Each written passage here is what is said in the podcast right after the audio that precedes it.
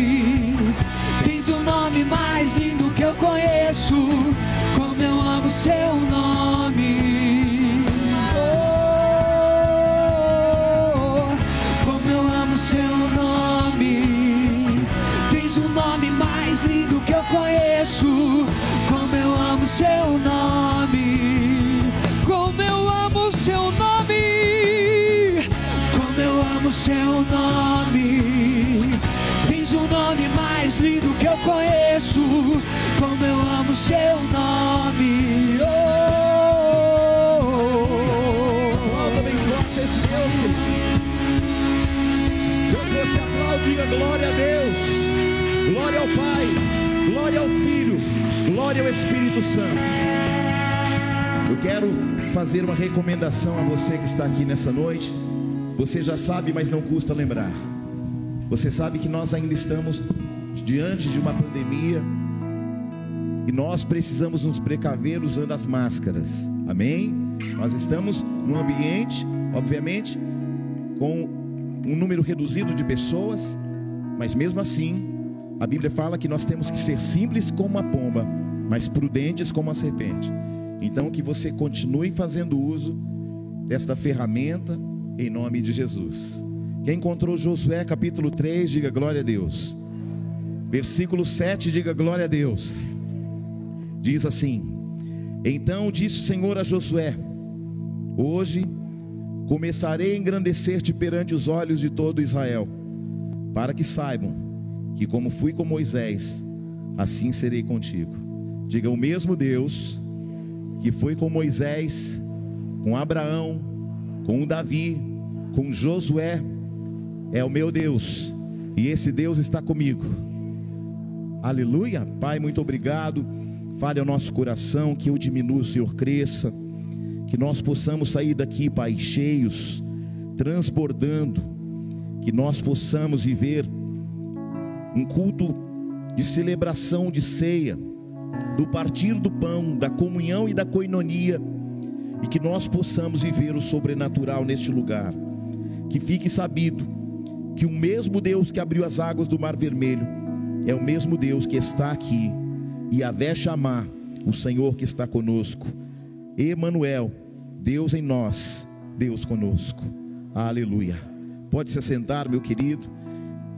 E se você que é obreiro estiver assentado e perceber que alguém está em pé, um visitante, alguém que faz parte da membresia da igreja, você já sabe que é importante ser, né, hospitaleiro e dar o seu lugar para aquele que está aqui. Amém?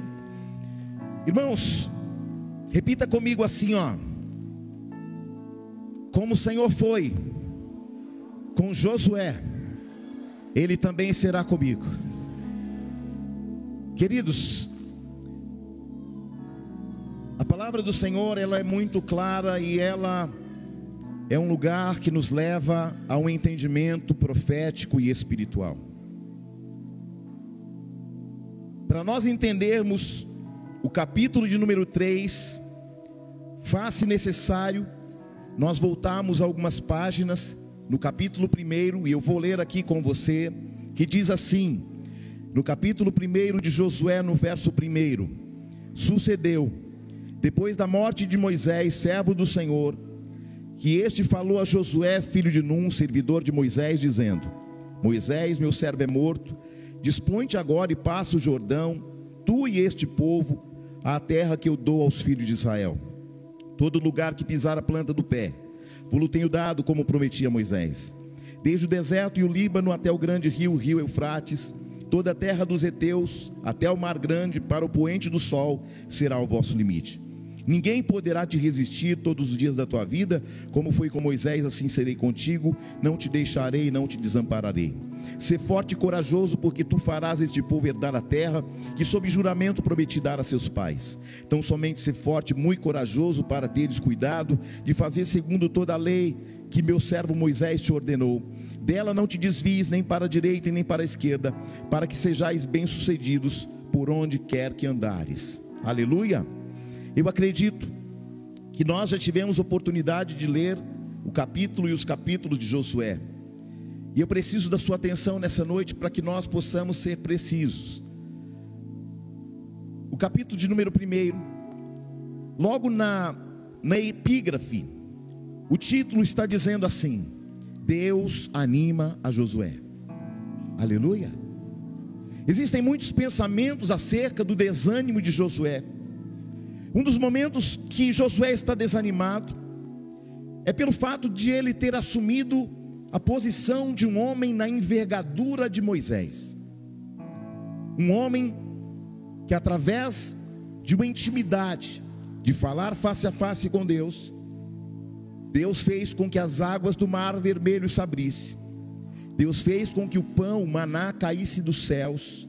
Deus fez com que as codornizes saíssem do mar e povoassem para que eles tivessem carne. Deus fez através de Moisés que a, que a rocha viesse a ter água para que aquele povo, aquela multidão bebesse. E agora este homem, Josué, está diante de uma incumbência e ele olha para si mesmo e ele fica preocupado, porque ele sabe que aquilo que Deus fez por meio de, de Moisés era algo muito poderoso, era algo muito suntuoso, era algo que estava além daquilo que Josué, humanamente falando, poderia fazer. Então existe um medo no coração de Josué, porque ele sabe que agora ele tem uma responsabilidade de uma continuidade continuar fazendo aquilo pelo qual Deus já havia prometido para Abraão em Gênesis no capítulo 12. Isso que eu acabei de ler aqui, que o Senhor disse a Josué: onde você colocar a planta do teu pé, vou tenho dado, como prometia Moisés. Esta promessa, primeiro, ela foi feita a Abraão, no capítulo 12 de Gênesis. Deus é um Deus de continuidade. Existem pensamentos sobre os desânimos de Josué, e nós precisamos entender o texto e o contexto. Quando nós vamos em Israel, e eu creio que quando a pandemia terminar e o Senhor nos der condições para isso, eu tenho um sonho no meu coração, eu já partilhei isso ao coração da igreja. Eu tenho um sonho de levar uma caravana a Israel, para que nós possamos pisar na história. Assim como um dia eu fui com o pastor Márcio e com o pastor Hércules, eu pretendo, em nome do Senhor Jesus Cristo, que nós possamos um dia pisar os nossos pés na Terra Santa. E quando nós pisamos os pés na Terra Santa, três nomes são evidenciados. O primeiro deles é o nome de Abraão. O segundo nome é o nome de Moisés. E o terceiro nome é o nome de Davi. Esses três nomes são referências, porque estes homens fizeram coisas muito extraordinárias. Moisés, Davi e Abraão são três figuras emblemáticas do povo judeu. E é impossível o povo falar acerca da sua própria história sem não falar acerca destes três homens. Queridos, eu tinha 26 anos de idade e eu me lembro que numa reunião de obreiros, o nosso bispo disse o seguinte: eu preciso mandar um homem, um homem de Deus ou uma mulher de Deus para uma igreja. É uma igreja que passou por um problema muito grave, passou por um problema muito sério. E lá, como é sabido de todos, e essa é a informação da reunião, e eu estava lá, é sabido de todos que o bairro é perigoso, que a igreja está passando uma grande crise, e quem vai para lá vai ter uma incumbência de resolver problemas muito grandes.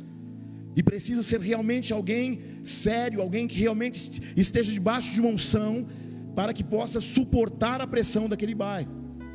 E eu percebi que os pastores não baixaram a cabeça e não corresponderam. Os presbíteros baixaram a cabeça e não corresponderam. Os diáconos baixaram a cabeça e não corresponderam. E eu, que era apenas um aspirante a diácono, eu levantei a minha mão e disse: Bispo, eu estou aqui. E se o senhor precisar de mim, eu vou para onde o senhor quiser, para assumir a igreja que o senhor quiser. E ele perguntou: Quem é você, irmão? Eu disse: Eu sou o Sol Júnior. Ele falou para mim no final da reunião: Você me procura. Queridos, você pode ser apenas você, mas quando Deus tem uma chamada dentro de você, não é o teu nome que fala, é o chamado, é a unção, é a autoridade. Mas o Senhor está em busca, ainda hoje, de homens e mulheres com coragem, destemidos, com ousadia, para dizer: Eis-me aqui. Nós estamos numa geração que tem muitas desculpas nos lábios, eu não posso, Bispo Júnior, por causa disso. Eu não posso por causa daquilo. Eu não posso por causa da minha mulher. Eu não posso por causa do meu filho. Eu não posso por causa da minha faculdade. Eu não posso porque eu sou empreendedor. Eu não posso porque eu sou empregado. Eu não posso por A. Eu não posso por B. Eu não posso por C. E aí nós vamos levantando muitas desculpas. Mas este é um tempo que o Senhor quer levantar homens e mulheres corajosos, cheios do Espírito Santo. Homens que são tão ousados que aonde você pisar a planta dos teus pés, as águas vão se abrir, o sol vai parar como deteve no, no vale de Aijalon com Josué, e Deus fará maravilhas em nosso meio. Mas Ele quer levantar homens e mulheres valentes e valorosos, independente da sua origem. Porque muitas vezes as pessoas pensam assim: mas eu tenho uma origem pobre, mas eu não sei falar. Mas eu quero te dizer uma coisa: Moisés também era gagagagagago. E Deus pegou aquele homem e fez um grande reboliço. Ele fez daquele homem um libertador. E eu quero falar ao teu coração nesta noite: Deus não está procurando homens fortes, Deus está procurando homens disponíveis, homens cheios do Espírito Santo e mulheres cheias do Espírito Santo para fazer coisas extraordinárias extraordinárias. Essa santa ceia é a última santa ceia dos 11 anos da igreja, porque na próxima santa ceia nós já vamos ter 12. E o 12 é um número apostólico, o 12 é um número profético, o 12 é um número de envio, o 12 é um número de crescimento. O 12 é um número de sair de Jerusalém e para a Judéia, Samaria e confins da terra. O 12 é um ambiente para fazer com que pescadores sejam chamados de pescadores de almas. Mas, para isso, você pode olhar para si como Josué olhou para si e disse: Senhor, eu não consigo. Deus está chamando ele e dizendo para ele assim: ó, preste atenção, ser forte, porque era fraco, ser corajoso, porque era medroso. para ter descuidado de fazer segundo toda a lei que meu servo Moisés te ordenou, e dela não te desvie nem para a direita nem para a esquerda, para que seja bem sucedido onde quer que andares. Deus não perguntou se você é forte ou fraco, rico ou pobre. Ele tem uma missão e ele quer fazer com que nós sejamos um instrumentos para essa missão. Você daí tá não? E então, querido, eu, como eu disse para você, eu assumi aquela igreja. E quando eu cheguei lá, da igreja onde eu vim, o pastor, o diácono, o presbítero, ele era classificado pelo anel. O diácono tinha anel de bronze. O presbítero tinha anel de prata. E o pastor tinha anel de ouro. Quando eu cheguei na igreja, todo mundo foi lá logo para minha mão, para ver se é pastor de verdade. E aí uma coisa ficava, eles ficavam perguntando qual que é a sua unção, qual que é a sua unção? Eu falei, não, minha unção, minha unção não importa, a, a questão agora é a missão. Depois que a gente cumprir a missão, eu conto a minha unção para você. E aí nós fizemos uma revolução no bairro. Em três meses, nós saltamos de 8 para 80. E o bispo disse: agora está saindo um grupo de pastores formados e alguém vai assumir a igreja. Eu disse: Amém. Então volto para a sede e alguém assume, mas deixou a igreja redonda, irmão. Aí um dia, eu fui ser ungido aspirante, eu não era nem aspirante. Só para você entender, dentro da hierarquia do ministério que eu vim, havia alguém que era aspirante a diácono, que não era nem diácono. E aí no dia da unção na Santa Ceia, eu estou lá para ser ungido, e aí aqueles obreiros que eu tinha enviado para ser ungidos, presbíteros, diáconos e aspirantes, tá eu lá. O pastor, o senhor está aqui? Qual que é a unção do senhor? Falei, unção nenhuma. Eu não sou nem aspirante ainda. Você é ungido aspirante hoje, mas você não é nem aspirante. E a gente conseguiu fazer tudo aquilo. E eu falei para ele ainda antes da unção, eu disse: Você precisa antes de ser, ser para que a glória de Deus se manifeste. Aleluia. Glória a Deus. Seja, olhe para alguém e diga: seja, antes de ser. E Deus manifestará sinais, prodígios e maravilhas na tua vida, na tua casa e no teu ministério. Você está aí não? Queridos, assumir uma posição que alguém já passou é difícil. É difícil se a pessoa foi bem sucedida, no meu caso foi contrário. Foi uma condição terrível, até de divisão, de adultério, e eu assumi uma igreja rachada, com problemas. E eu quero dizer para você uma coisa: Deus chamou pessoas aqui para alinhar territórios proféticos. Não importa como está o ambiente, Importa que o lugar que você pisar a planta dos teus pés, Deus te dará por herança. O que, que a gente não pode mais? A gente não pode mais ficar escondido. Ah, mas é, é, sabe o que, que é? Que eu tenho uma limitação. Deus chamou os que não são para confundir os que são. Deus chamou aqueles que todo mundo falava é louco, querido. Deus pegou em Decápolis, usou Jesus, expeliu os demônios do, do endemoniado de Gadara e o endemoniado de Gadara, que todo mundo falava que era louco, se tornou quem? O missionário de Decápolis, de dez cidades, irmãos. Você está aí não? Se Jesus usou um lunático, irmão, você imagina o que ele pode fazer através da tua vida? Você está aí não? Ah, bicho, sabe o que é? Que eu tenho um diagnóstico. Diagnóstico assinado por quem? Por Jesus? Hã? Não? Então, querido, levanta e anda porque aquele que começou a boa obra em vós é fiel para terminá-la. Queridos, Josué sofreu uma represália muito grande. E segundo o historiador, ele diz o seguinte: que Josué, aquela multidão falava para ele assim: ó, Moisés, através dos nossos pais, viram o mar vermelho se abrir, o pão descer do céu, água brotar da rocha. E desde que você assumiu a liderança, não aconteceu nada. Será que você realmente é ungido de Deus? Será que Deus realmente te levantou para tal obra? e começaram a indagar, a questionar a vida, a missão de Josué. E alguém que já era medroso ficou com mais medo ainda. Você está aí não? Queridos, convenhamos que este tipo de comparação, de represália, machuca, porque o indivíduo ele é único e Deus vai usar cada um dentro de uma estratégia, dentro de seu conhecimento. Comparações doem, ninguém vai ser como você. Deus vai te usar de, de forma poderosa, de modo que você vai olhar para você mesmo, para você mesma, e nem você vai acreditar da maneira poderosa que Deus vai usar a tua vida, porque Deus não depende do que somos, Deus só depende de homens que dependem do Espírito Santo, que sabem para que vieram. Eu não querido, eu não quero questionar a tua formação acadêmica. Eu só estou dizendo para você o seguinte: se Deus te levantou, isso basta. E eu fico olhando a história dos apóstolos. Quando Jesus morreu, para eles foi difícil dar continuidade, sim ou não? Tanto que João capítulo 21, o que, que eles fazem? Voltam para a velha vida, voltam para o barco, voltam para a pescaria.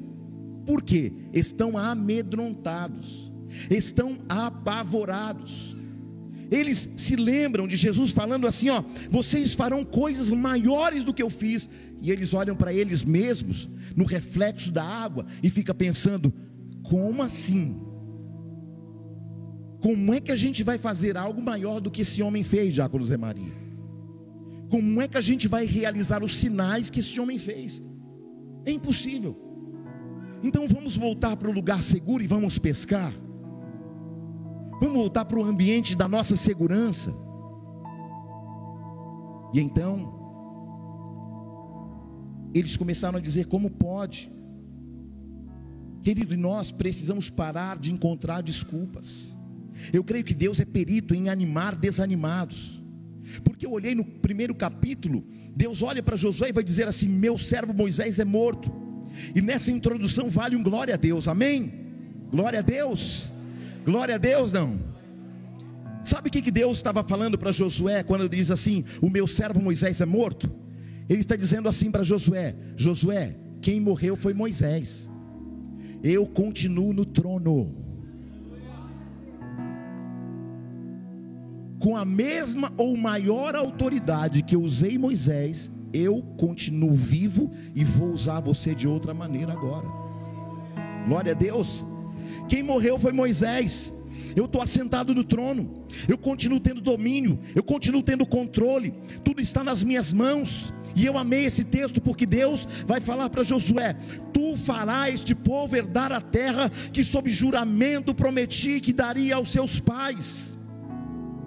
Deus está usando singular, está dizendo: Tu Moisés, ou melhor, Josué, tu, Josué, farás este povo herdar a terra prometida. Porque enquanto todo mundo está indagando, questionando a tua autoridade, eu estou preparando um caminho para você passar, eu estou te dando autoridade para você viver as coisas mais extraordinárias. Enquanto alguém está indagando aquilo que Deus já fez, aquilo que Deus ainda vai fazer, Deus está em movimento, Deus está trabalhando, Deus está agindo, Deus está te preparando para dias, queridos, que serão sobrenaturais. E quem Deus vai usar, bispo? A Bíblia diz que é tu. Glória a Deus. Tu, Josué, fará este povo herdar a terra prometida. Amém ou não amém? Oh, aleluia. Queridos, é incrível porque enquanto Moisés atravessou o deserto com eles, o povo não entrou na terra prometida. Mas para Josué, Deus está dizendo: Tu vai conquistar as terras pela promessa que fiz a Abraão. Tu fará que este povo seja introduzido na terra. É tu, ô Josué. Não é Moisés, porque Moisés já é morto. Não é Abraão, porque Abraão já é morto. Uma coisa eu tenho enfatizado há muito tempo, queridos, que Deus é um Deus de continuidade. Diga, Deus é um Deus de continuidade. Quando Deus faz uma promessa, escute isso, preste atenção, redobre tua atenção. Quando Deus faz uma promessa, Ele levanta homens e mulheres de continuidade, porque a promessa depende de continuidade. A um Deus faz a promessa, a outro Deus faz atravessar o deserto, e a outro Deus faz levar o, terra, o povo aonde? Até a terra prometida. Eu não sei qual é a sua localização geográfica dentro disso tudo, mas eu sei de uma coisa: aquele que te fez a promessa é fiel para completá-la e terminá-la. Deus está animando Josué. Perceba, querido, que são três homens, homens diferentes. Abraão, em esferas diferentes, com autoridades diferentes, mas o propósito é o mesmo do capítulo 12 de Gênesis: Eu farei o meu povo herdar a terra que prometi. Você está aí não? Deus está animando Josué. Quando você abre a Bíblia em Josué no capítulo 2, a Bíblia diz que Josué envia dois espias para espiar a terra de Jericó. E eu preciso que você redobre a sua atenção nessa noite em nome de Jesus, porque isso aqui é fantástico. Ele envia dois espias até a, a cidade, que era chamada da cidade intransponível. Queridos, os muros de Jericó eram tão extensos que uma mulher construiu a casa dela em cima dos muros de Jericó. O nome dela, Raabe, a meretriz. Queridos, olha só. A Bíblia diz que Raabe vai hospedar estes espias durante muitos dias em sua casa. E ela hospeda os espias sem que ela soubesse, ela estava também hospedando a Deus. Quando alguém hospeda alguém que tem uma chamada, também está hospedando a Deus. E por que, que ela hospedou aqueles homens? Porque ela já estava num processo de conversão. Então, uma casa que hospeda a promessa não vai ser destruída. Aquele que hospeda Deus em sua casa não será destruído. Tudo pode ruir, inclusive, querido, você precisa prestar atenção nisso. Quando eles cercaram a cidade, de Jericó, todo o muro que cercava a cidade caiu. Só houve um lugar, só houve uma geografia que não foi destruída, que não ruiu. Qual era? O lugar que estava a casa de Raabe. Você está aí não?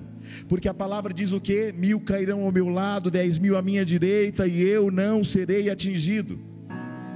Raabe, ela creu que aquele Deus tinha uma autoridade diferente. Querido, o maior milagre não foi a muralha cair, o maior milagre foi a casa de Raabe ficar de pé. E por que ficou de pé? Porque habitou a promessa. Então, uma casa que hospeda a promessa não será destruída. Aquele que hospeda Deus em sua casa terá sua casa totalmente reformulada, transformada pela glória de Deus. Querido, tudo pode ruir, mas se a tua casa estiver na presença de Deus, você verá o impossível acontecer. Alguém vai olhar para a tua casa e vai tentar entender como que a tua casa permanece de pé. Permanece de pé porque eu decidi hospedar Deus na minha casa. Está de pé porque eu decidi hospedar a promessa na minha casa está de pé porque eu decidi que a minha casa será um lugar onde Deus tem livre acesso. Eu já coloquei uma escada na minha casa, onde Deus pode subir e pode descer a hora que Ele quiser. Mas eu tenho falado com Deus: Deus, eu não quero que o Senhor vá, eu quero que o Senhor sempre fica, fica, fica, fica. Porque se Ele fica, querido. Aí outro dia, lá no meu condomínio, aí a gente estava limpando lá no fundo. Aí, irmão, eu achei uma, um, um, pratinho de macumba, joguei no lixo. Depois, no outro dia, falei: rapaz, queria orar macumba, vamos ter que orar. Você está entendendo o, o, o, o mistério, sim ou não? Querido, Deus vai fazer coisas através da tua vida que você não tem dimensão. Você está aí, não? Rabis, mas colocar a minha boca, colocar o meu nome num papel na boca do sapo. Querido, o sapo vai ter que vomitar o teu nome para fora. Você está aí, não? Glória a Deus. Se você decidir hospedar Deus na tua casa, o reino de Deus na sua casa, querido, você verá e viverá os maiores sinais da tua vida. Você está aí não? aquela mulher chamada Raabe vai cuidar da promessa. Vai cuidar daqueles dois espias. Vai dar para eles café da manhã. Vai alimentar a promessa, dando o almoço, a janta, a hospedagem. Você acha que Deus não viu isso, irmão? Você acha que Deus não viu o coração dessa mulher? Porque alguém poderia falar, mas olha o passado dessa mulher. Não, mas olha o que ela está fazendo a partir de agora. Sim ou não? Veja que Raabe está comprometendo as finanças dela. A vida dela está comprometendo o suprimento com aqueles homens que Deus havia enviado. E este é um tempo, querido, que o Senhor quer levantar pessoas que estão comprometidas com o reino dele. Porque através, querido, do nosso compromisso, o compromisso de uma vida, Deus fará com que a promessa se cumpra em nossa casa, em nossa vida, em nossa família. É impossível você investir no reino de Deus e ficar o reino ficar devendo algo para você. Essa mulher alimenta esses homens por muitos dias. Eu falo, querido, que cuidar de alguém quando eu cuido de alguém que tem uma promessa, eu estou cuidando do reino. Você está aí não? Quem trabalha no reino, querido. Eu me lembro da viúva que o marido tinha morrido e contraído uma grande dívida. E os credores bateram a porta daquela mulher. E eles queriam levar os filhos desta mulher como escravos. E a Bíblia diz que naquele dia a mulher levantou um clamor a Eliseu, profeta. E quando eles estavam diante dessa mulher, essa mulher disse: O meu marido, teu servo, morreu e tu sabes que ele temia Deus. A história vai dizer que o marido dessa mulher se chamava Obadias. E nos tempos da perseguição de Jezabel, de Acabe aos profetas, no tempo de Elias, esse homem chamado Obadias supriu cem homens com pão e água. Você está aí não? E agora, essa mulher está com a situação complicada. E ela vai dizer: O teu servo morreu, mas ele tem um legado diante do céu. Eu estou quebrada, mas nós nos quebramos porque nós suprimos o sobrenatural, nós suprimos homens de Deus. E sabe o que aconteceu, querido? A, a botija, a vasilha que Eliseu mandou, ela procura vasilhas em todos os vizinhos.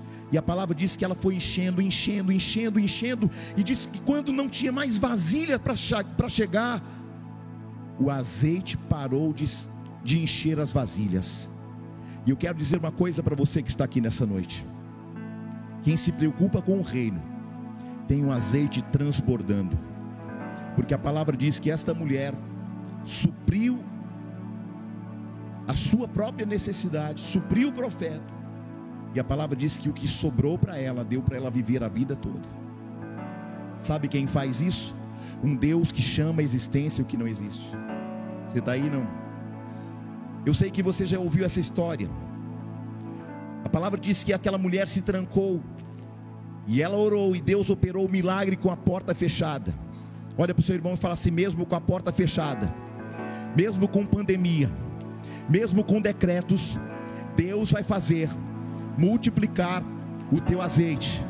Não perca a fé, porque o Deus de Moisés, de Josué, de Elias, de Davi, de Eliseu, é o teu Deus também, e Ele cuida de ti. Tem um louvor que diz assim: Eu cuido de ti, eu cuido de ti. Ele vai cuidar de tudo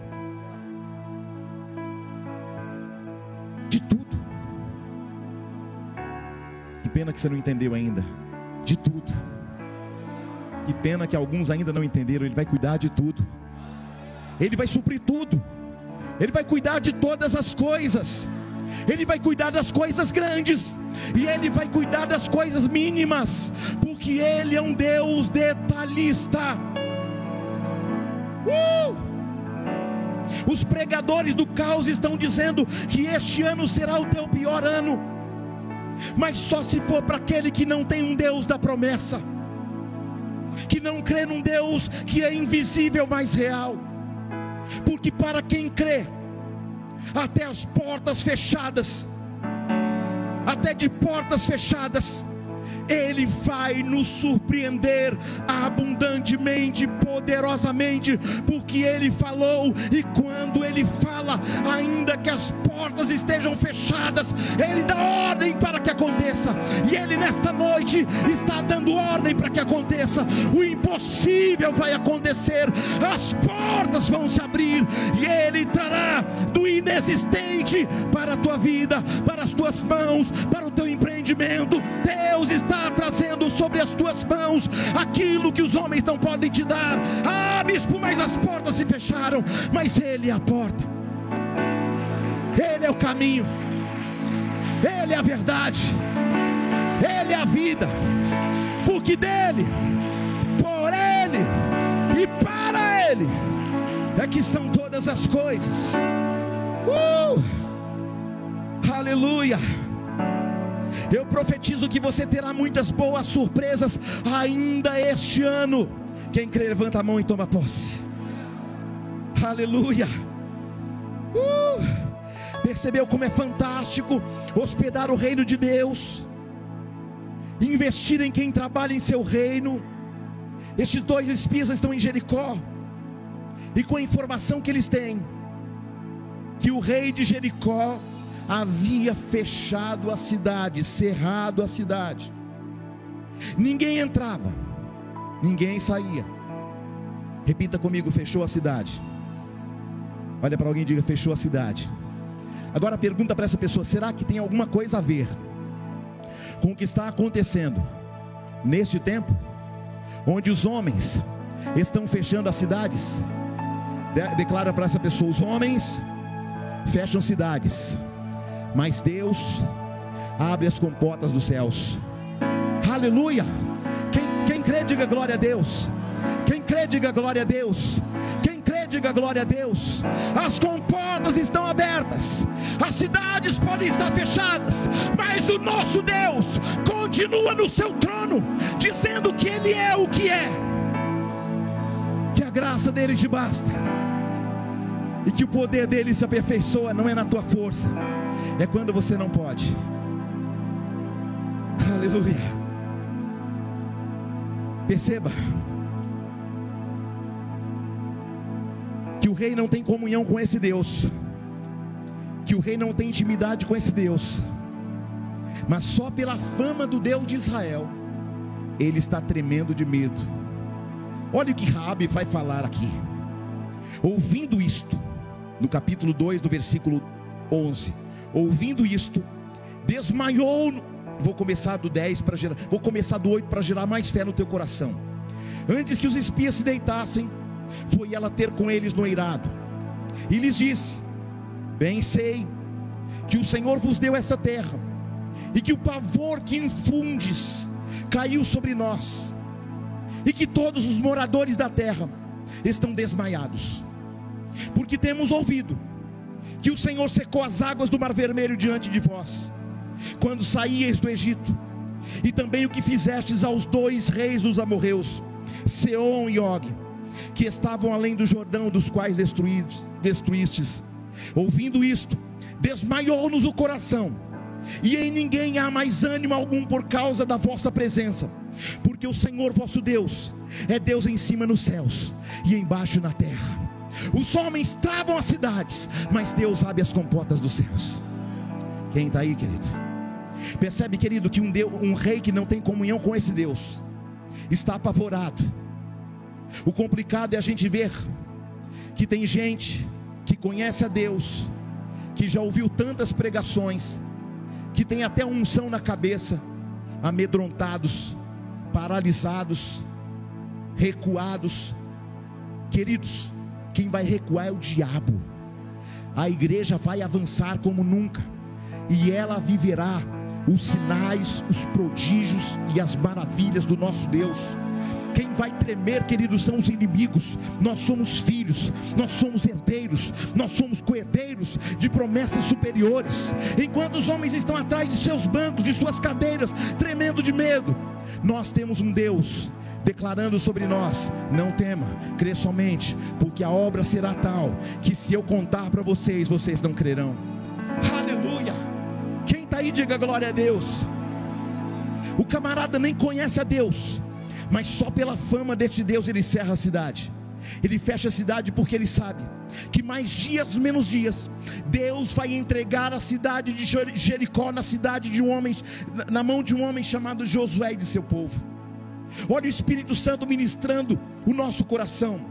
O que está acontecendo na tua vida com a tua família. As últimas resistências do diabo. Porque mais do que você, a palavra que o céu liberou a teu respeito, na tua vida, na tua casa, vai acontecer independente do inimigo ter fechado as portas. Bispo Júnior está difícil, mas nós temos um Deus que está acima das dificuldades dos homens. Aonde a gente oscila, ele se firma. Você está aí não? Podem tentar de tudo para travar a tua vida, mas uma palavra já foi liberada.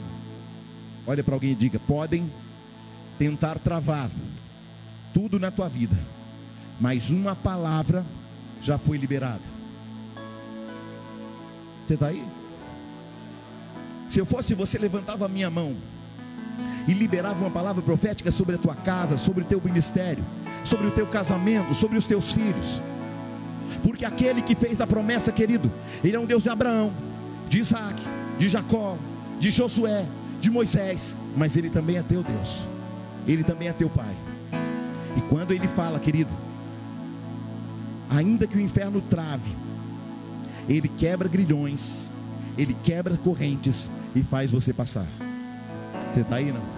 Você profetizou sobre tua casa? Diga, eu profetizo sobre a minha casa, que tudo que estava travado lá será aberto pelo poder do Deus de Abraão, de Isaac, de Jacó, de Moisés, de Josué.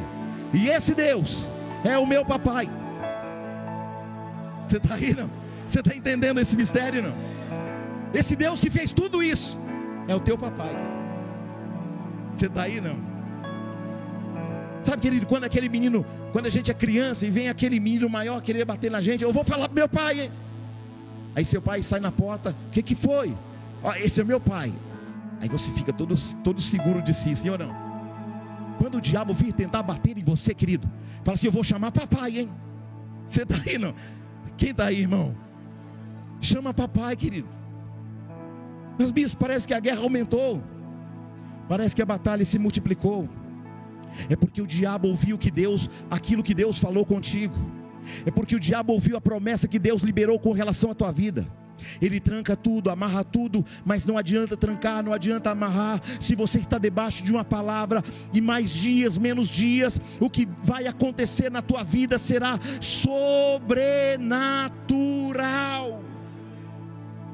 O rei de Jericó estava tremendo como vara verde. Diga para alguém do teu lado: o diabo acredita muito mais naquilo que o céu liberou do que você. Então chegou o momento de você acreditar na palavra e parar de acreditar nas falácias do inimigo. Você está aí não? Tem crente que me, me liga, oh, bicho, ah, parece que me fizeram uma macumba, e agora, e agora? E agora?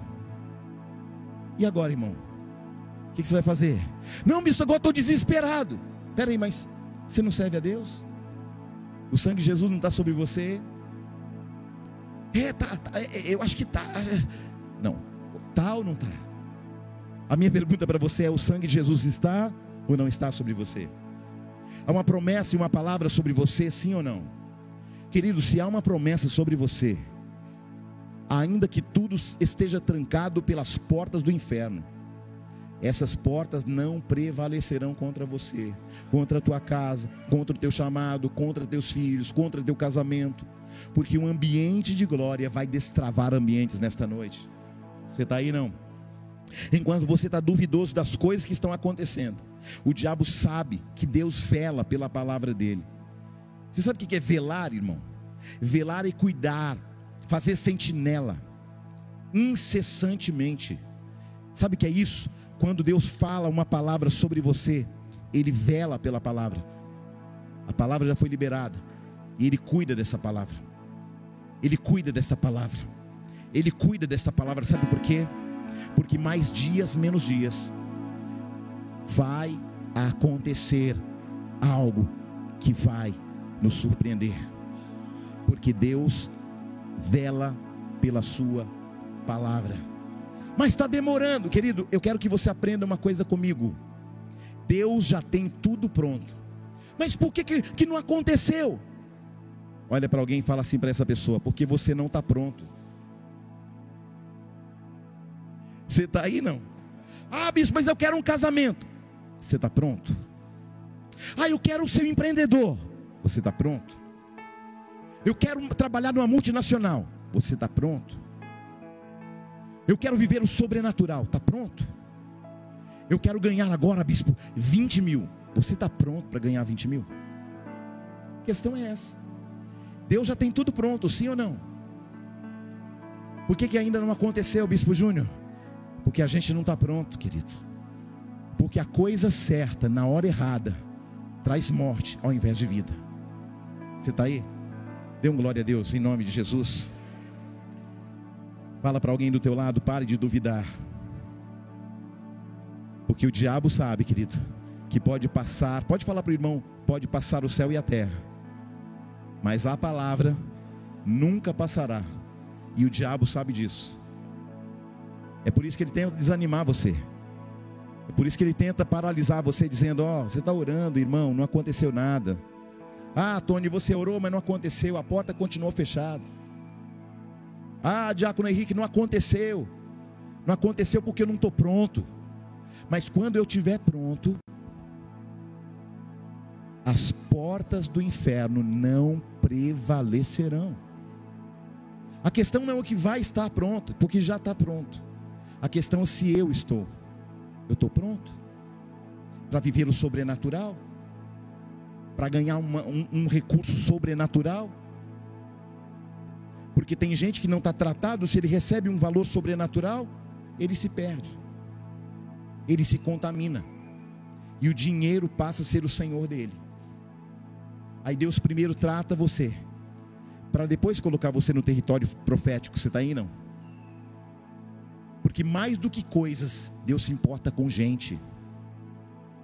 Mais do que dar a você o que você precisa, Deus está importando com, a, com quem você está se tornando durante a trajetória.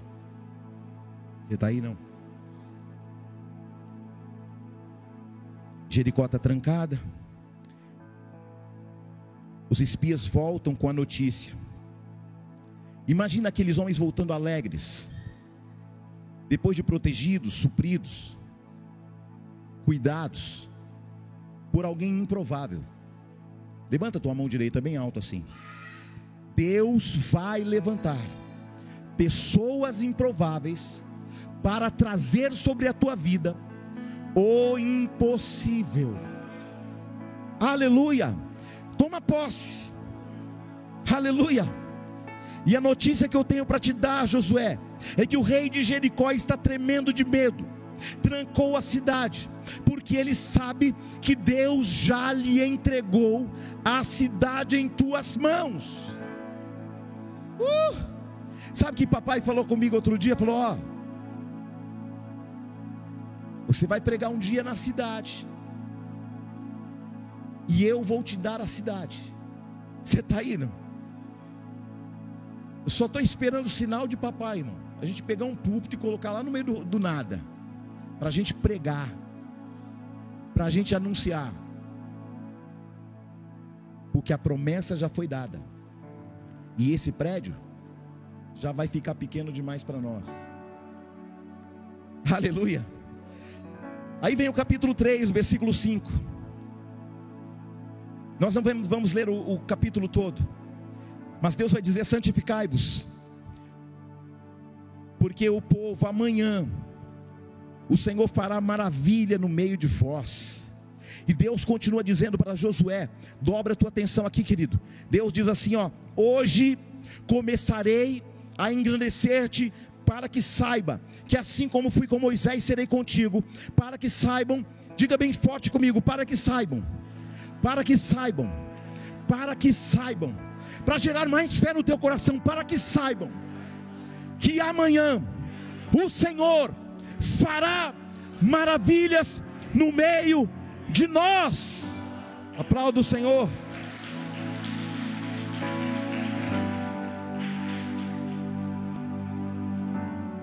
Oh glória!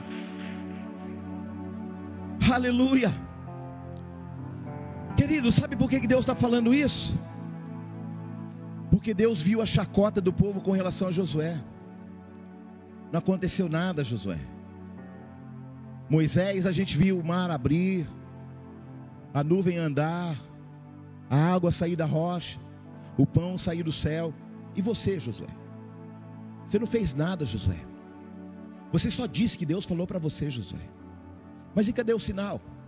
E aí Deus fala para ele assim: Ó, Josué, hoje começarei a engrandecer-te diante dos olhos de todo Israel, para que saibam que, como fui com Moisés, serei contigo. Aleluia! Sabe o que Deus está falando? Em resumo, está dizendo o seguinte: hoje, ou, seja, amanhã, o teu tempo de dos outros fazer chacota com a tua cara, fazer bullying com você, te humilhar, te desprezar, pelo que achava que você não tinha, termina amanhã. Porque eu vou engrandecer-te perante os olhos de todo Israel, para que saibam que, como fui com Moisés, serei contigo. Aleluia, querido. Isso é Deus falando, amado. Isso não é palavra de homem, não. Isso é fresco do céu para a tua vida. Recebe e toma posse. Você percebeu que Deus está falando que, em cima das represálias que fizeram com você, eles estão querendo provas, eles querem sinais de que eu sou contigo. Então, para que saibam, isso aqui é fantástico. E a palavra não é sobre uma revanche, porque algumas coisas saíram do teu controle, mas por uma questão de honra. Deus, para mostrar que é Deus na tua vida, Ele vai começar a se movimentar diferente. O teu tempo de chorar terminou hoje. O teu tempo de amargar no deserto termina hoje. O teu tempo de ser humilhado, humilhada, termina hoje. Porque o Senhor, o Senhor fará sinais no meio de vós.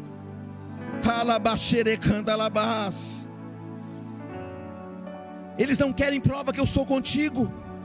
Então hoje, disse o Senhor, porque quem sabe alguém está duvidando de fato que Deus te chamou.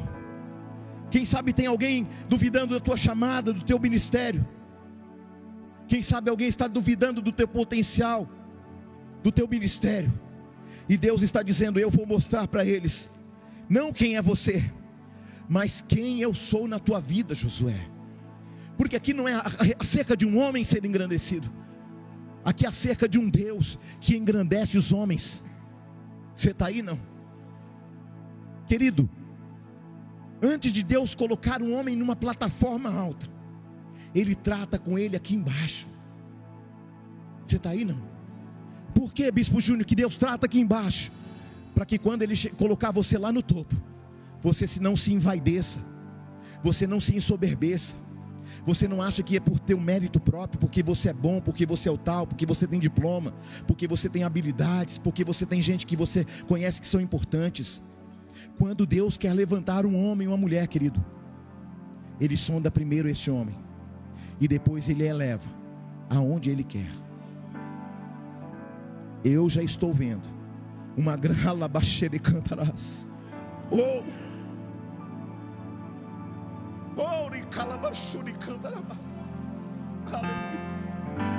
Eu vejo uma grande mão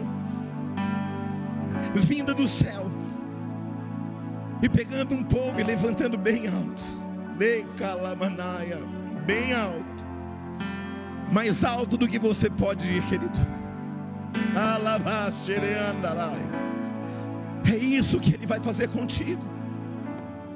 Ele vai pegar quem está embaixo e vai colocar por cima. Ele vai pegar quem estava na cauda e vai colocar como cabeça. Porque Deus é um especialista em pegar desprezados e colocá-lo no meio dos príncipes.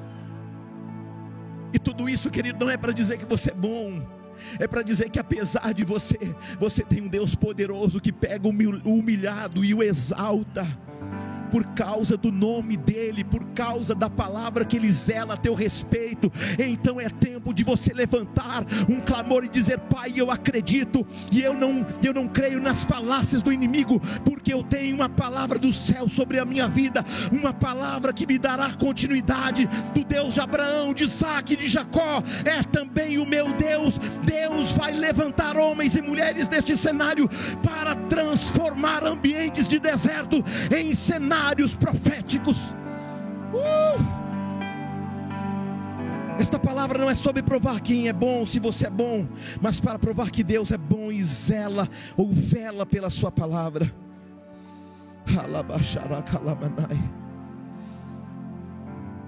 Para que saibam Moisés, que como fui com Moisés, que saibam Josué, que como fui com Moisés, serei contigo. Agora para provar isso, ele dá uma estratégia para Josué. Chama os sacerdotes, pega a arca, vá diante do povo, vai sacrificando pelo caminho. A arca vai na frente, o povo vai atrás. A arca representa a presença de Deus, do próprio Deus. Deus na frente, o povo atrás, indo na direção do Jordão porque não tem como chegar em Jericó sem passar pelo Jordão. Isso, eu, eu tenho algo de Deus para mim lá do outro lado, mas tem Jordão, querido. Mas só que tem um Deus que abre Jordão, porque esse mesmo Deus já abriu um mar vermelho lá atrás, irmão. Às vezes a gente se esquece de um Deus que já fez tanta coisa na nossa vida lá atrás. O brasileiro, principalmente, tem uma mentalidade curta. Deus faz um milagre hoje, amanhã ele já esqueceu. Deus faz um, uma maravilha hoje, um livramento hoje, amanhã ele já esqueceu. Eu acho o povo de Israel um povo extraordinário. Tudo isso, querido, que a gente está falando, eles falam continuamente de geração em geração. Sabe por quê? Para não cair no esquecimento. O que eles fazem? Eles trazem a memória, Diácono Zé Maria, o que dá esperança, irmão Rubens. Você está aí não?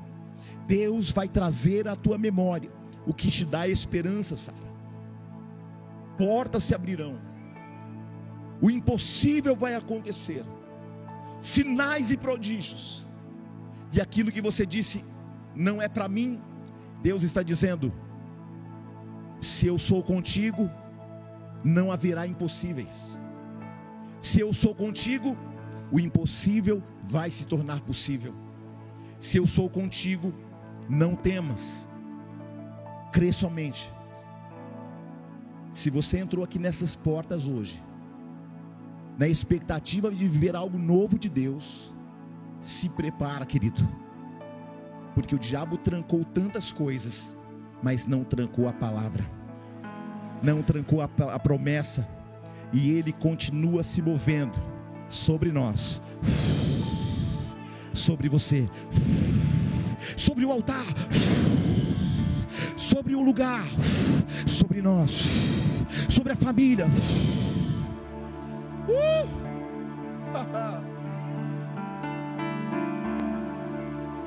Eu vejo o Espírito passeando no meio de nós, ajustando corações, ajustando a promessa que está aí dentro, que você esqueceu, querido. Sabe, são tantas crises, tantas lutas, tantas dificuldades que você vai esquecendo. E Deus está dizendo: Eu sou o mesmo de ontem. Eu sou o mesmo de dois mil, de quatro mil anos atrás. O meu povo mudou, mas eu continuo sendo Deus. Aleluia. A arca vai na frente. Estão indo em direção à promessa. Não, não dá para correr, estão indo em direção do milagre. Mas há um princípio que não pode ser quebrado há valores que não podem ser quebrados, há princípios espirituais, eles precisam ir no tempo de Deus,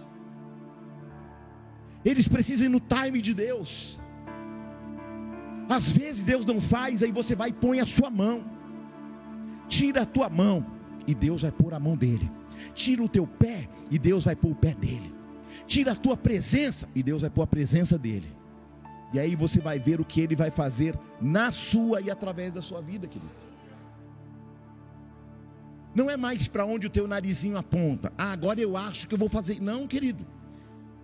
Você foi comprado por um preço. Sim ou não? Agora a gente não manda mais, querido. Agora o vento sopra onde quer, você ouve a sua voz, não sabe de onde vem nem para onde vai. Você está aí? Glória a Deus. Nós estamos na geração micro-ondas, que quer tudo pronto, quer tudo rápido. E a gente esquece que é necessário os processos de Deus para quebrar a ansiedade. Ele não vai acelerar o processo, porque Ele está te forjando no processo.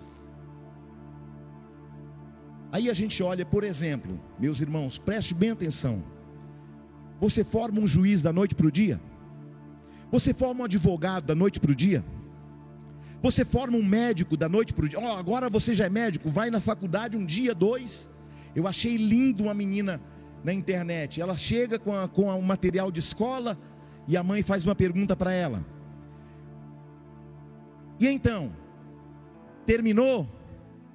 Como é que é, pastora? Aprendeu? Aprendeu tudinho hoje? Ela disse: Não, porque eu vou ter que voltar amanhã. Eu achei isso incrível. E a gente acha, não, agora a gente não precisa mais da palavra, agora a gente já sabe. A gente não precisa mais de culto, porque a gente já sabe. A gente não precisa de coinonia, porque a gente já sabe. A gente já está bom demais. Não, querido, nós estamos em processos. Nós ainda não temos um corpo glorificado. Nós ainda não fomos tratados na, na totalidade. Mas Deus está usando este tempo, estas circunstâncias, para tratar a gente por dentro, para tratar caráter, para tratar valores, para tratar coração de sacerdotes, de obreiros, de membresia, de família, de casamento. Esse é um tempo do forjar de Deus. E aí a gente acha que está demorando muito. Não, querido. Deus só está preparando você para algo novo porque Ele não vai colocar vinho novo em odres velhos, Ele está tra tá trazendo um odre novo para você. Sabe por quê? Porque vai vir vinho novo para a sua vida, para a sua casa, para a sua família. Algo poderoso vai te surpreender. Aleluia. Olha para alguém e diga: para de viver acelerado. Você não é pastel. Você é filho do Deus vivo. Pastel que a gente está pronto. Não, com você é diferente, você não é pastel. A gente pode ser até pão. Pão a gente pode até ser um pouco de pão. Porque quanto mais bate, mais a gente cresce, sim ou não? Você bate o pão, vai ali, vai sovando o pão, querido. Aí o que, que vai acontecendo? Ele vai só crescendo, querido. Quanto mais o inimigo bate, mais a gente cresce, mais a gente cresce, mais a gente cresce. Aleluia. Pode bater, Satanás, que quanto mais você bate, mais eu cresço, mais eu cresço. Aleluia. Ele está nos preparando para aquilo que já está pronto. É por isso que um dos frutos do fruto do Espírito é paciência, domínio próprio. Porque Deus já tem tudo pronto. Nós não estamos prontos. E alguém vai dizer para mim: Ah, mas bispo, sabe o que, que é? É que o tempo está passando, eu já, já passei dos 50, sabe? O tempo está passando, eu já passei dos 60, sabe? Moisés, ele acha que vai ser líder com 40, irmão. Aí ele mata o egípcio, tem que fugir. Sabe para onde ele vai? Para o deserto. E sabe quantos tempo mais vai, vai ficar no deserto? Mais 40 anos. E com 40 ele achava que já estava pronto. Olha para você ver. Como o tempo de Deus é diferente do seu tempo. E quando Deus decidiu usar Moisés, ele estava com 80, com a bengala na mão. Porque quando para você Olha para alguém e diga: quando você acha que Deus está terminando, Ele diz: Estou começando é agora. Amém? Você está aí não? Porque a gente acha que Deus está limitado no nosso tempo. E aí, quando a gente acha que a gente já está com uma bengala na mão, aleluia. Aí Deus fala assim: vai começar é agora.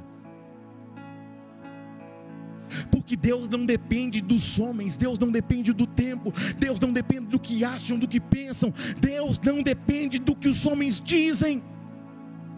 Ah, não, passou dos 60 e pouco, tem que aposentar. Que? Eu vou começar. Você está aí, não? Aleluia. Sabe o que a Bíblia diz? Que até quando a gente estiver velho, a gente vai florescer. Toma posse. Jovens e de melhor idade que estão aqui nessa noite. Glória a Deus. Amém ou não amém? Então, para você precisa parar de medir o teu chamado, o teu ministério, com alguém que parece que está na tua frente, querido. Ah, mas fulano já está na frente, querido, deixa ele na frente. Mais importante do que a velocidade é a direção. Camarada sai doido a 140 por hora, quer ir para Cáceres. Aí ele sai a 140 para Rondonópolis. Chegou rapidinho na cidade errada. Não é assim? Deus vai te dar discernimento do time para você andar no tempo dele. A nuvem vai se mover, você se move junto. A nuvem para, você para junto. Por muito tempo a nuvem parou. Só que assim diz o Senhor: a nuvem vai se movimentar. Você está aí não? Aleluia. Deus tem falado ao meu coração. Tem falado ao coração da pastora Lídia. Nós estamos indo para 12 anos. E eu muitas vezes tenho questionado Deus, o Senhor falou tantas coisas e eu creio. E Deus falou ao meu coração: está tudo pronto, Júnior. Só que vocês não estavam prontos ainda. Só que agora, o que eu vou fazer será num tempo tão recorde que nem você vai conseguir entender a dimensão do que eu vou fazer. Você está entendendo, sim ou não? Você está aí, não? A caminhada é devagar, mas tem a presença de Deus, querido. Olha para alguém e diga: não corra sem a presença de Deus. Amém? O processo é lento, eles vão caminhando com a arca mas Deus está com eles, Deus está contigo. Querido, se o Senhor está na frente, há uma garantia que nós chegaremos do outro lado. Às vezes a gente corre demais, e às vezes a gente não chega a lugar nenhum. Nós dependemos de Deus. Aquela nuvem de glória tinha uma representação do tempo de Deus. Meu conselho para você é: continue sendo dependente de Deus. Você que já está no caminho do milagre, você que já está no caminho da vitória. Eles estão diante do Rio Jordão e aquele era o tempo de cheia do Rio Jordão, querido. Aí a gente pode pensar: Deus poderia ter escolhido o tempo da, da baixa, que a maré estava baixa. Quando foi que Deus escolheu para eles passarem o Jordão? quando o rio estava transbordando. Porque aí o que era difícil ficou mais difícil ainda. O que era impossível ficou mais impossível ainda. Para quê? Para que a glória dele seja maior ainda. Aquilo que para você é difícil ficou mais difícil ainda, que era impossível ficou mais impossível ainda. Deus está falando ao teu coração: eu estarei conduzindo o teu caminho, e se eu for à tua frente, o impossível vai se tornar possível diante de vós. Você acha que alguém não estava duvidoso se Deus iria abrir ou não? Queridos, Muitos estavam temerosos diante do Jordão. Mas Deus não desiste de nós quando estamos diante de grandes desafios. E quando estamos diante de grandes desafios, Deus fala para a gente: sabe o que? Põe o pé. Deus, mas está tá muito cheio. Põe o pé. Mas está transbordando.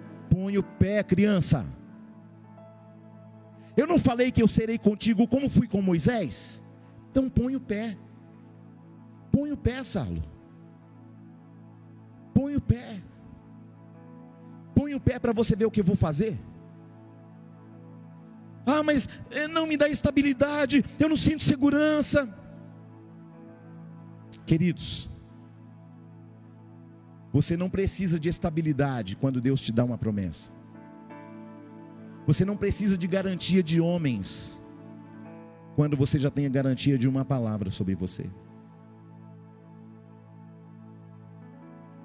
As atitudes que você toma precisam ser atitudes de fé.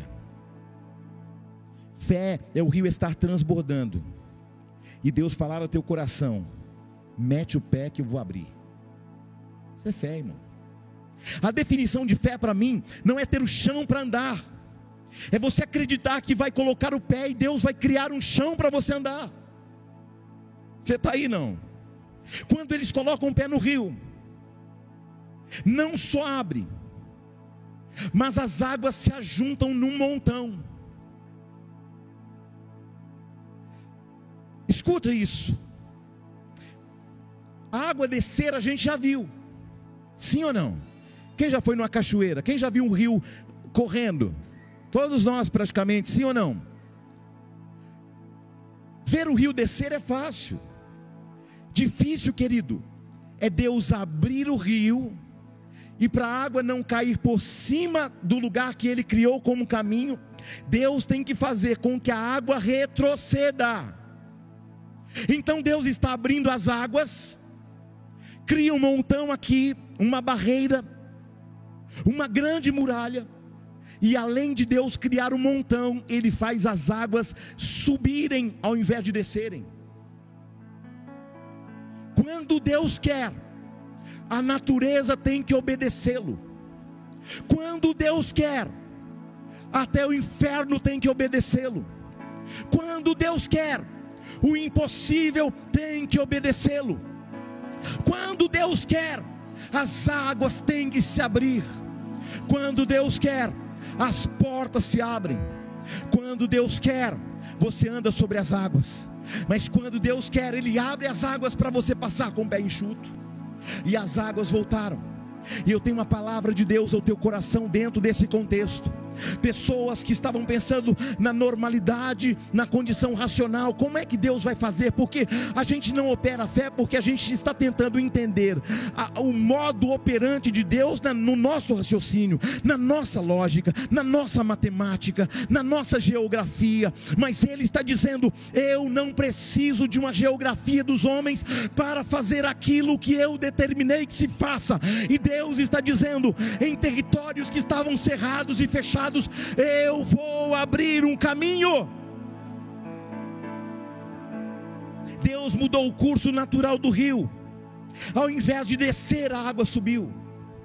E o que me chama a atenção é que eram dois paredões. Espera aí, como é que tem dois paredões, o Valtoir? Então tem, imagine que aqui fosse o, o corredor do Jordão. De um lado tem um paredão e a água continua indo, mas tem um paredão aqui. E do outro lado, irmã Marisa, tem um paredão. E a água continua voltando para lá. Sabe o que é isso? Deus está dizendo ao teu coração: Eu não preciso da tua lógica para fazer grandes coisas na tua vida. Você está aí? Deus vai fazer algo que vai te surpreender abundantemente e poderosamente. Quem crê, diga glória a Deus. Deus vai dizer: Eu vou fazer além porque com Moisés eles viram o mar vermelho abrir. Mas agora Josué é contigo, eu faço o rio Jordão se abrir e a água voltar. Fale para alguém disso. Deus vai fazer. Fé, irmão, Deus vai fazer infinitamente mais do que você tenha pensado ou imaginado. Deus vai te surpreender com coisas extraordinárias que os olhos não viram, que os ouvidos não ouviram e que jamais chegou ao teu coração, porque assim diz o Senhor. Aplauda esse Deus, querido.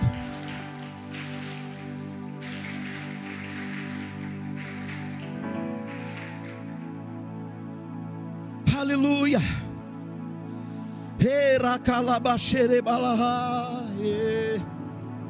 Quem está aí, diga glória a Deus. Diga eu tenho um Deus que opera aonde os homens não podem. Você está aí? Abre tua boca, levanta tua mão e diz com um brado profético, diga assim: Deus vai me levar muito além, muito além de onde eu tenha pensado ou imaginado, porque o meu Deus me faz andar nas regiões celestes, e a partir de hoje, o impossível vai se tornar fácil, porque o meu Deus está criando um caminho no impossível para que eu possa passar, porque assim diz o Senhor. Aleluia! Glória a Deus! Oh, glória! O que eu quero dizer para você é pisa teu pé, porque o, resto é Deus que vai fazer, irmão. As outras coisas vão ser fluídas pelo poder que vem do alto. Tem alguém aqui nessa noite que tem passado por dias muito difíceis, mas o Senhor está dizendo para você: hoje as águas vão se abrir e o impossível vai começar a acontecer, para que você saiba que eu continuo sendo Deus, apesar de você. Aleluia. Esse ano Deus vai surpreender a você, tua casa, tua família. O rio, querido, vai abrir e vai recuar. Deus vai abrir o rio e vai fazer o inimigo recuar da tua vida a partir de hoje. Querido, abra os olhos da fé agora. E você vai ver Deus trabalhando totalmente inverso do curso natural das coisas, porque a gente sempre acha que Deus está trabalhando na lógica. Deus é ilógico. Está aí? Diga assim: Deus é ilógico. Você está aí?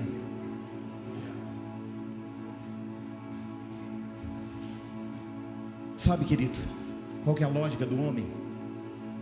Deus vai usar fulano, fulano vai me ligar, vai procurar, e a gente cria expectativa em cima de gente, e gente que a gente conhece.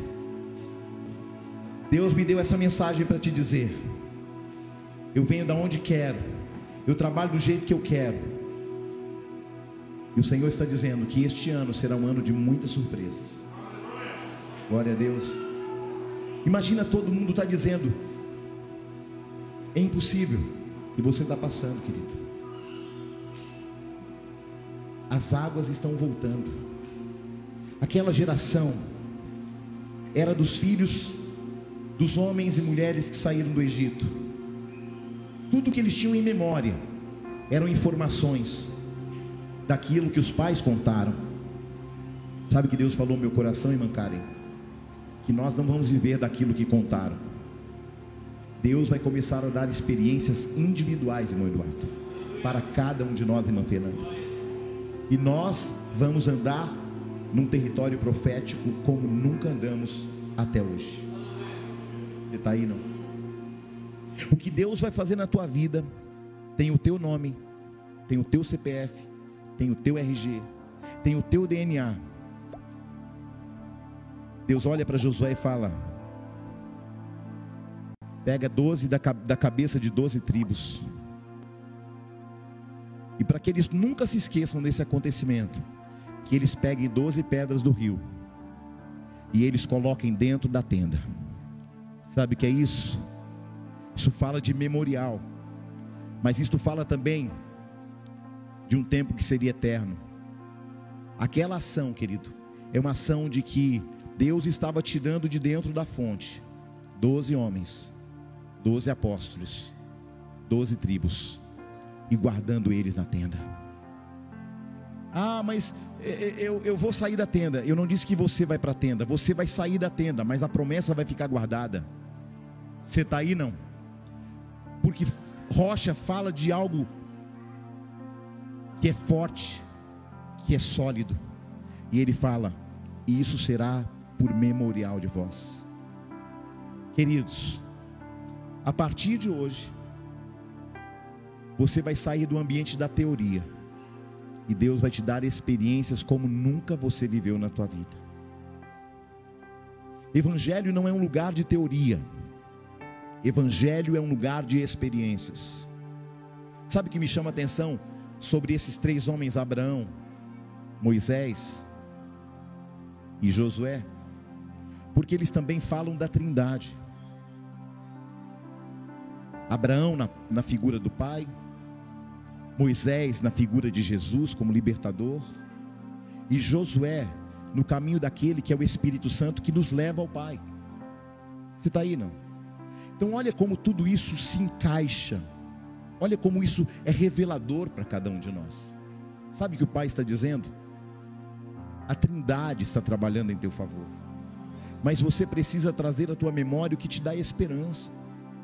Queridos, aquelas doze pedras dentro da tenda era para que eles nunca se esquecessem de tudo que Deus havia feito. Essa palavra, querido, ela precisa ser um memorial no teu coração. Você precisa hoje sair daqui entendendo o seguinte: Deus tem uma palavra sobre mim, que tem o meu RG, que tem o meu CPF, que tem o meu DNA. Deus tem algo comigo poderoso. E não importa, querido, os seus medos. Josué era medroso, mas Deus fez dele um, um, um homem que levou aquele povo a uma terra prometida. Por quê? Porque ele acreditou e estava debaixo de uma palavra. Você está debaixo de uma palavra. A razão de você se desesperar, desesperar é a razão de que a gente só crê no impossível quando acontece.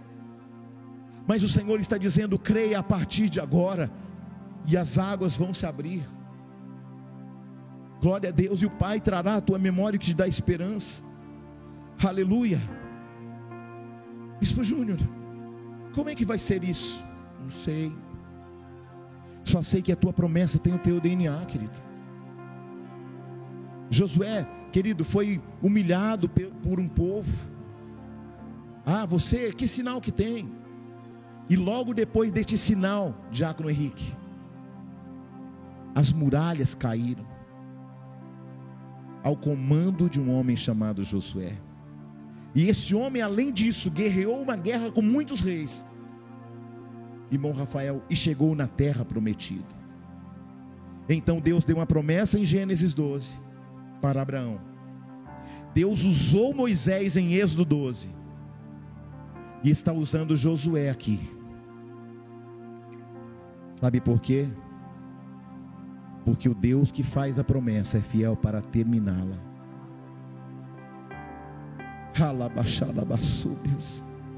Faz quanto tempo, querido, que você perdeu a, esperança?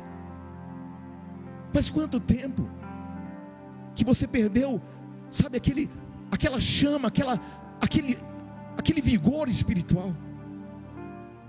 E você nem acredita que Deus pode te usar mais.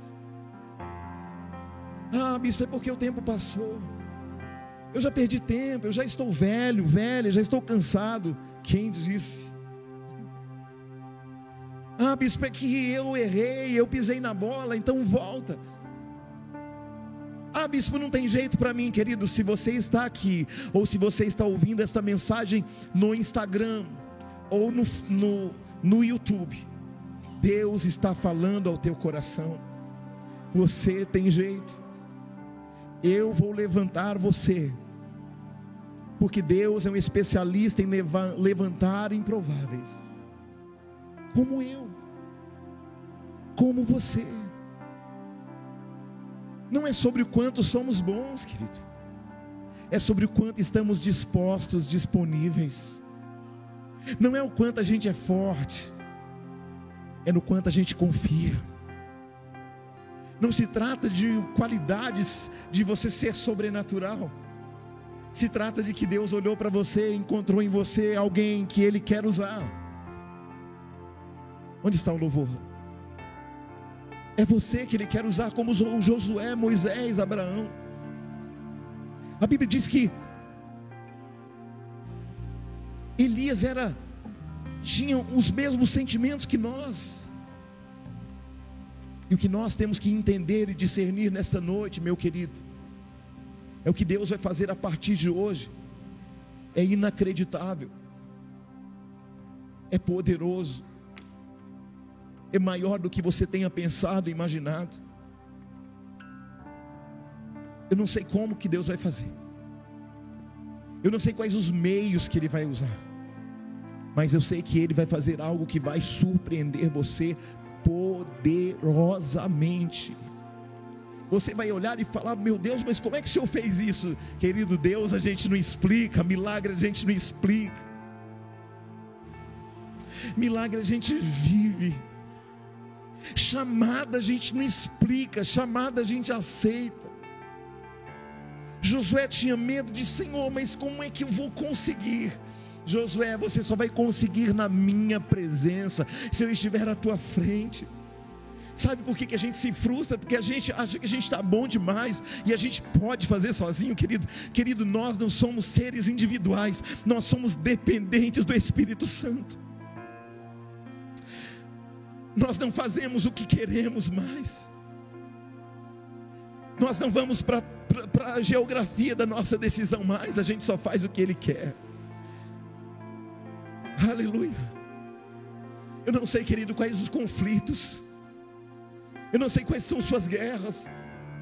Talvez, como, como Josué, você entrou aqui com medo: medo da enfermidade, medo de morrer, medo de, de sua família não dar certo, medo dos seus filhos darem errado. Ei, escute, você está debaixo de uma palavra que Deus ela. Tudo que Deus falou, querido se cumpriu. Tudo que Deus fala ao teu respeito se cumprirá se você estiver debaixo de uma palavra, se você entender que Deus está se movimentando para que aquilo que os homens disseram que não vai acontecer, Ele está dizendo: se os homens disseram, não importa, o que importa é o que eu disse, o que importa é o que a minha palavra falou. Porque quando você achar que é o teu fim, Deus vai fazer um novo começo. Porque quando você achar que não tem mais possibilidade, Deus vai encontrar o meio para levantar você no meio do caos, no meio do deserto. Hoje, querido, os céus estão reagindo favoravelmente. Deus é um especialista em transformar choro em riso. Deus é um especialista em transformar humilhados em exaltados. Deus é um especialista em pegar o que não é e colocá-lo junto aos príncipes. Talvez você só ouviu palavras até hoje de, de desânimo, de que não ia dar certo, que você nasceu para dar errado. Talvez você ouviu isso de mãe, de pai, de marido, de esposa, de filho. Você já deu certo. Você é um projeto de Deus e por isso você já deu certo. Já deu certo porque Ele disse que você já deu certo.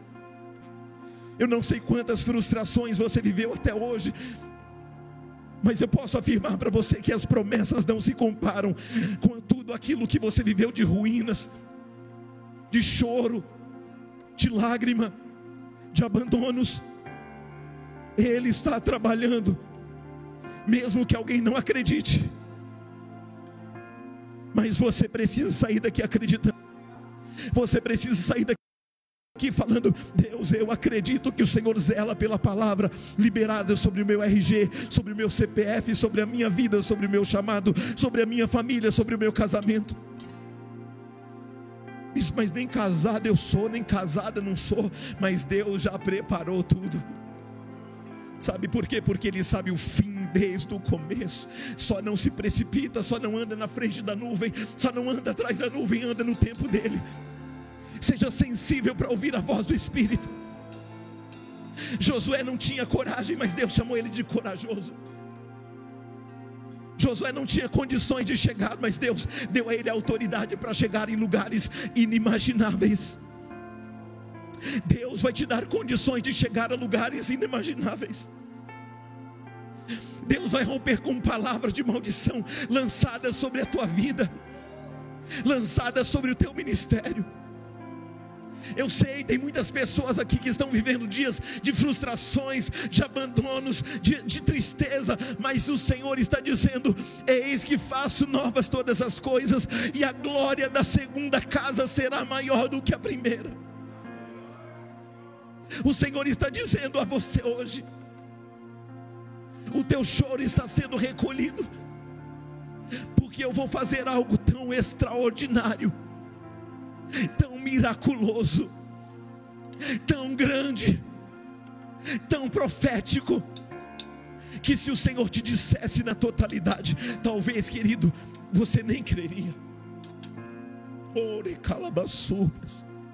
Há uma presença, há uma presença de alinhamento nesta noite. Há um movimento profético nesta noite. Não tema, porque Deus está trabalhando em Macilei. Não tema, não tema, não tema. Não tema, irmã Adriana, porque Deus faz novas todas as coisas.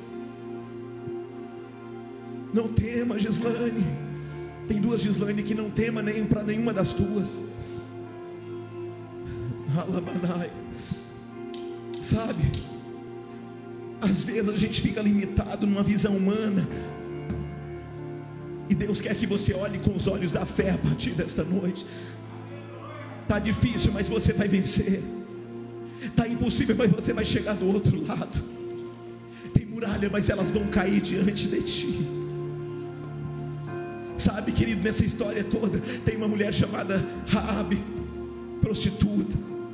Mas Deus falou através dos espias, dizendo: se você deixar um cordão escarlate pela janela, nós saberemos que você, o trato está feito, e nós entraremos e te resgataremos com a tua família. O Senhor vai resgatar famílias inteiras nessa noite. Talvez você olhe e diga, mas bispo, mas quando eu olho com os meus olhos de mãe, de pai, de irmão, eu não vejo chance, eu não vejo possibilidade. Mas olhe então com os olhos de Deus a partir de hoje. Creia com a fé que essa palavra está gerando dentro de você. Ah, Bispo Júnior, mas eu nem, nem acredito que o meu marido pode voltar para essa igreja, que o meu marido pode ser um homem de Deus, querido. É, mas Deus acredita. Mais do que você. O impossível vai começar a acontecer, creia. Aleluia.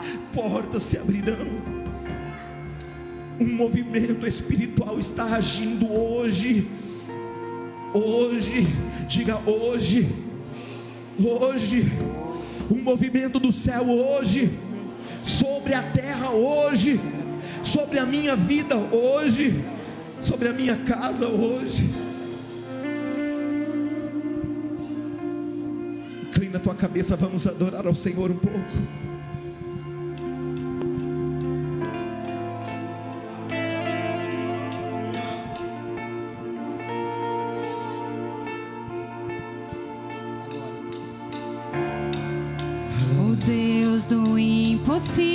Vem transformar meu coração, transformar meu coração. O Deus que faz o cego ver está passando por aqui, está passando por aqui. Sim, eu creio em ti. Sim, eu creio em ti,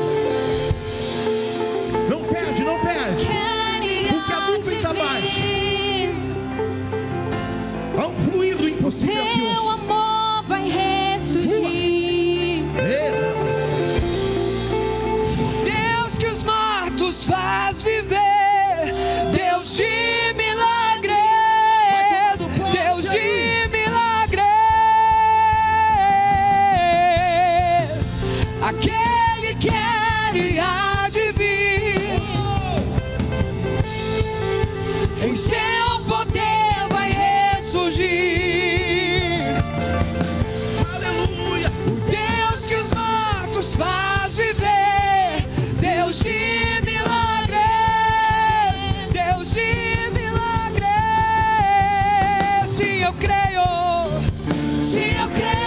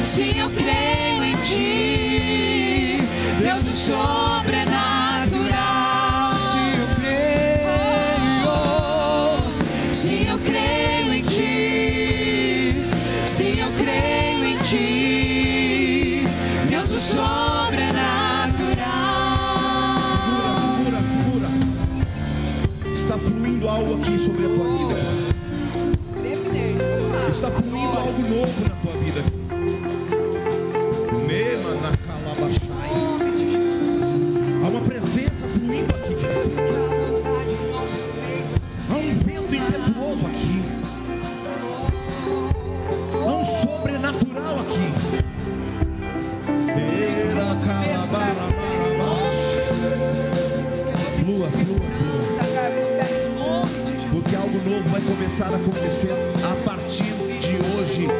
Mas bispo, é domingo, é noite. Para Deus não tem domingo, não tem noite, não tem segunda, não tem sexta. Deus é Deus.